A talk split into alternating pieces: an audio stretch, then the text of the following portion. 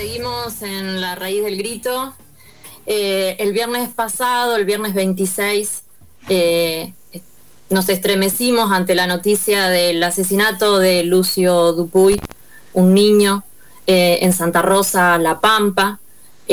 por el crimen están detenidas su madre, Magdalena Espósito, y la pareja de ella, Abigail Páez. el escenario complejo luego del, de la noticia, un escenario con diversas reacciones, un escenario doloroso, eh, que, nos deja un poco en, carne viva, ¿no? Un escenario donde vemos eh, el tratamiento de algunos medios, la estigmatización de los feminismos, el punitivismo como respuesta a la violencia, eh, pedidos incluso hasta de, pena de muerte, de linchamiento. bueno, muy, muy, muy doloroso, muy, muy complejo el, el lesbo odio exacerbado a partir de, de, las noticias que nos llegan. Eh, para pensarnos un poco, para, para poder desilvanar algunas, algunas cuestiones, estamos en comunicación con Cintia Alcaraz, periodista comunitaria de Santa Rosa, eh, transfeminista, trabajadora de Radio Nacional, presidenta de Radio Kermés. Buenas noches, Cintia, te saludamos, Sofía, Julián y Nadia desde Paraná. Buenas noches, compañeros, buenas noches a, toda la audiencia. Cintia, bueno, eh, para empezar a charlar, eh, ¿cuáles crees que fueron las, las fallas o, las alarmas que no sonaron a tiempo para evitar eh, la, muerte, el asesinato de, Lucio? Yo creo que lo que sucede con, con, los infanticidios o con la violencia en el ámbito intrafamiliar es que, atraviesan eh, las infancias tiene que ver con, en principio, la falta de información y la falta de detección eh, temprana, lo que implica la falta de profesionalización de las áreas que están destinadas a eh, los cuidados de las infancias, ¿no? Con esto nos referimos a, las áreas educativas, a las áreas, a las áreas de salud, a los comedores. Esas son, digamos, las, los espacios de cuidados que muchas veces son públicos, otras veces eh, son de gestión privada, pero que todos y todas todos esos espacios tienen la obligación de, estar formados y formadas de modo transversal para, poder ponerle el ojo profesional a, a esta problemática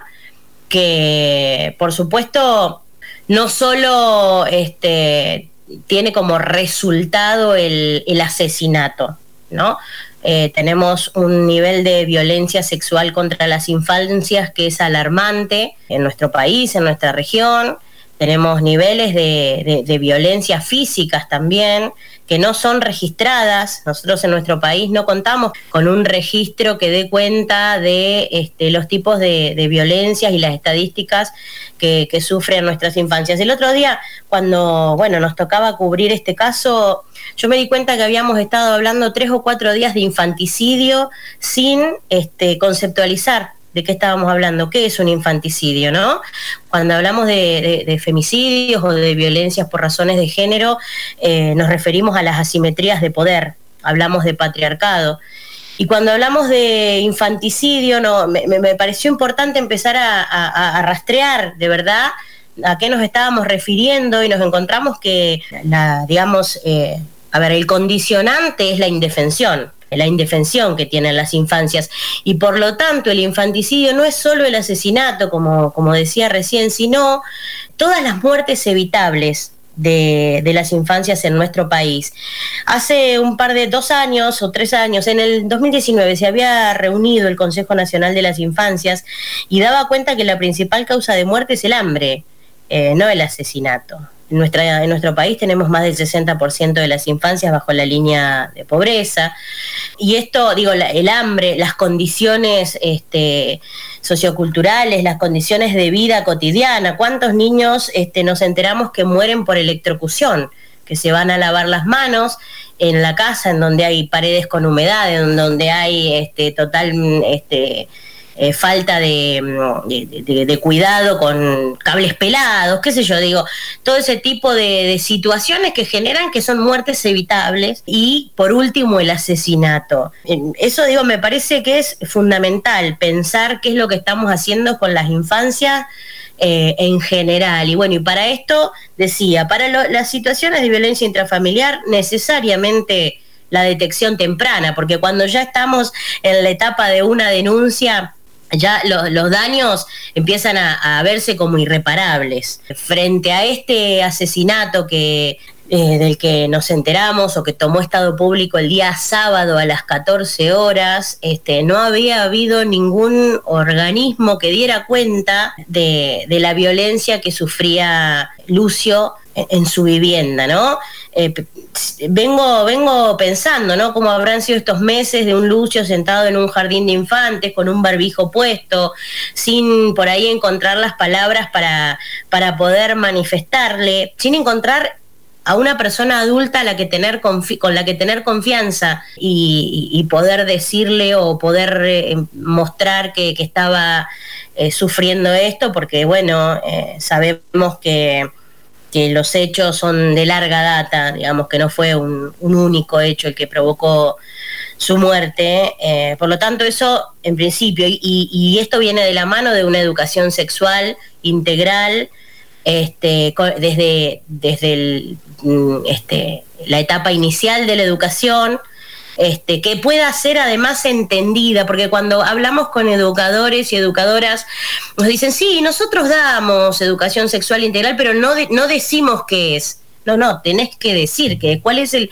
el, terror a ponerle la palabra sexual a la educación para que un niño pueda reconocer que a su cuerpo no se le debe eh, hacer eso, ¿no? Entonces tenemos gravísimas fallas en una provincia que tiene legislación de avanzada, protocolos este, de Suiza, realmente em, presentaciones eh, públicas de un discurso totalmente progresista y sin embargo en la realidad este, nos encontramos con que eh, hay una desarticulación de las áreas burocráticas del Estado que este, dan como consecuencia eh, la falta de respuesta.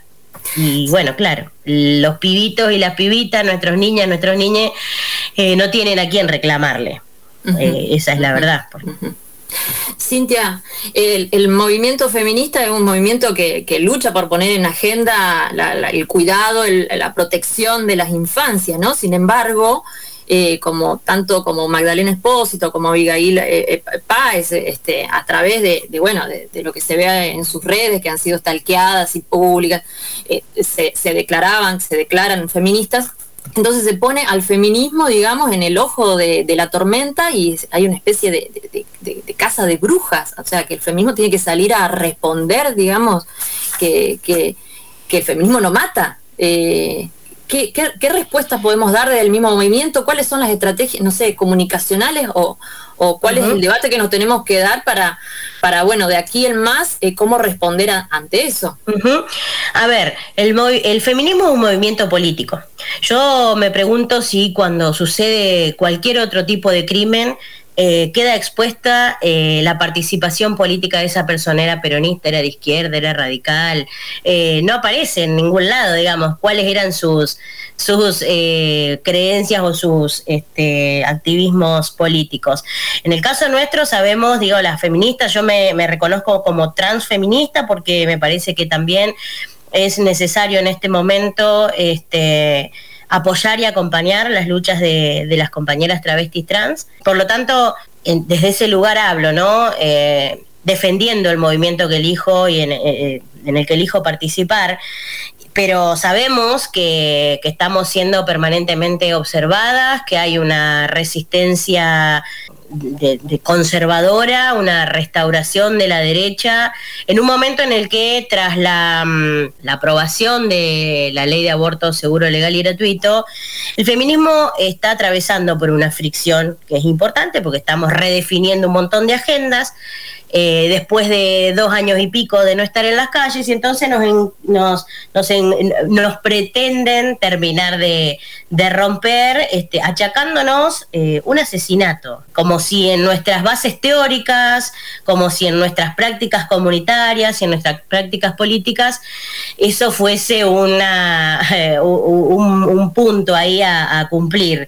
Eh, pero bueno, claro, quienes estamos a favor de, de la interrupción legal del embarazo, para las derechas somos asesinas y entonces es muy fácil en un, en un pensamiento lineal como el que tienen, eh, asumir que eh, hemos mandado a asesinar eh, a un niño, porque total ya estamos acostumbradas a asesinar, niños, según, según estas personas. Sabes que es muy triste esto que decís de, de, de las personas que están hoy siendo acusadas, que además pertenecen a a, las lesbianas visibles en, Santa Rosa, porque ayer estábamos revisando el archivo de la radio y nosotros lo tenemos a Lucio marchando con nosotras en la segunda marcha LGBTIQ que, que se dio el año pasado en Santa Rosa, lo tenemos a él acompañándonos en una marcha, va arriba de, de una de las compañeras que en esta oportunidad, justamente ayer en Santa Rosa, fue la tercera marcha esa persona que lo llevaba y que seguramente era del círculo íntimo también,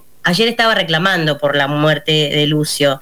Eh, una de las principales este, motivaciones también de, no suspender la marcha eh, este fin de semana fue reclamar por, eh, por justicia para Lucio. porque es lo que hemos venido haciendo desde el inicio del movimiento.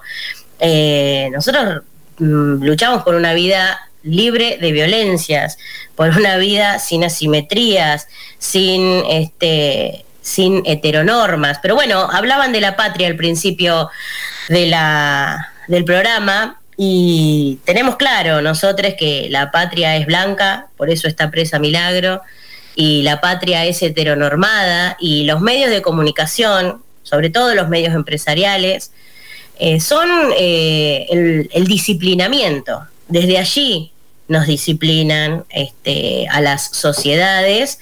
Por supuesto, eh, digamos, son el, brazo el brazo de, los verdaderos poderes, estos medios.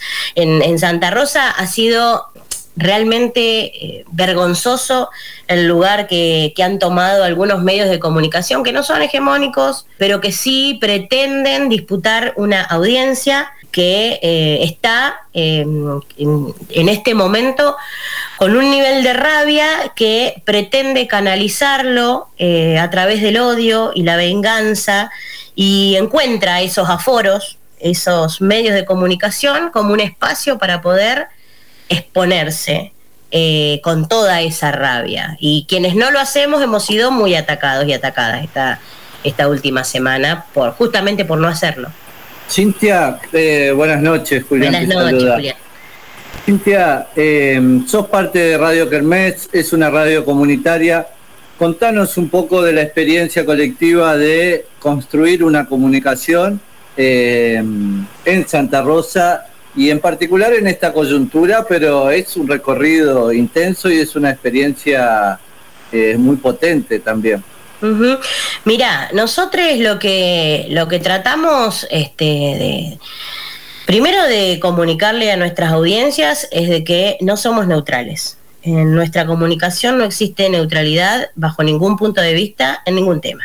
Por supuesto que elegimos qué contar eh, y elegimos qué agendas este, trabajar y cada agenda que elegimos como dije hace un ratito, somos una radio feminista, somos una radio antirrepresiva, somos una radio que trabaja eh, las discapacidades, que andamos por los barrios. Nosotros, este, casi todas las personas que estamos allí, somos militantes territoriales, que apoyamos al movimiento nacional y popular, pero desde una distancia crítica y reclamándole hablábamos recién de Milagro Sala, la libertad de Milagro Sala y, entendiendo la puja distributiva y el lugar que nos toca. Y con todas esas agendas lo que hacemos es eh, profesionalizarnos como comunicadores y comunicadoras. No todos, no, todos este, ni todas hemos estudiado en la universidad, pero sí eh, trabajamos profesionalizar esas agendas. No hablamos sin tener este rigor periodístico eh, y rigor científico sobre las problemáticas este, que, elegimos trabajar. Y, bueno, por eso no nos tomó de sorpresa eh, hablar del, infanticidio con el rigor que lo venimos haciendo, porque veníamos este, formándonos con, con acá y con la Defensoría del Público desde hace muchísimos años, con compañeros y compañeras de Farco, en la propia militancia feminista y en los territorios, con la reciprocidad de la conversación. Y ese es el laburo que hacemos. Nuestro trabajo es desde la transversalidad, digo, no es que yo hablo así y te vas a encontrar con una compañera que, que no tiene ni idea. Eh, nosotros nos reunimos este, tal vez este, cada mes y medio a capacitarnos eh, todo el tiempo eh, al respecto de estos temas. Sobre salud mental hemos hecho capacitaciones muy profundas porque entendíamos que era una problemática que tenemos que, abordar porque no la aborda nadie. Este, y bueno, y ese es nuestro, nuestro laburo acá, que eh, bueno, arrancó en 2013 y viene creciendo mucho. Y, bueno, y afrontando las dinámicas porque las que se van dando con los tiempos, no han sido todos iguales. El proceso macrista fue un momento de, redefinir estrategias y bueno, y ahora en la pandemia también tuvimos que, que también nos capacitamos para comunicar la pandemia, pero mm, pero nos tuvimos que obviamente redefinir como, como equipo para poder laburar eh, con responsabilidad. Nos sentimos muy responsables cada vez que abrimos un micrófono o que publicamos una nota en la web, porque, porque además en las, este, en las sociedades tan pequeñas como la nuestra, nosotros nos encontramos con la gente en el supermercado, en la despensa, por eso estos niveles de violencia a los que me refería recién nos han implicado ponernos a, pensar cuáles son los resguardos que tenemos, porque no sabemos cuando vamos a una marcha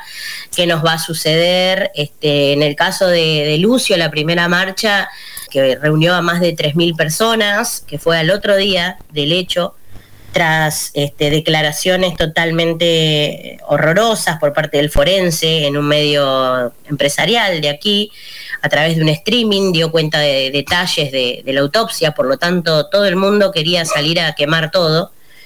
Y es lo que sucedió. La gente se presentó frente a la comisaría donde estaban detenidas Abigail y Magdalena que son las personas acusadas, y, e incendió tres eh, autos de la policía, pero además pretendió incendiar la comisaría donde había otras presas, que otras personas que no, digamos, que no tenían nada que ver, otras mujeres que estaban presas allí por otros delitos y que iban a ser víctimas también de esa horda de violencia sin tener absolutamente nada que ver. Eso se generó justamente como caldo de cultivo de este, las comunicaciones que hizo un forense del Poder Judicial y un medio empresarial.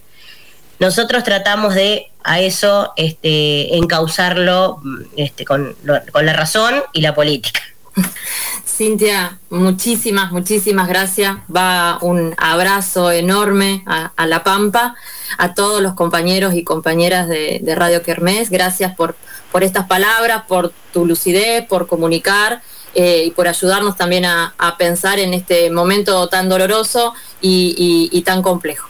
Te mandamos un gran abrazo. Eh, estamos cerrando, sos, eh, cerrás, así sos como el momento, este, cerrando un año de, la raíz del grito, así que bueno, te mandamos un, un gran abrazo. Abrazo para ustedes y gran nombre el del programa.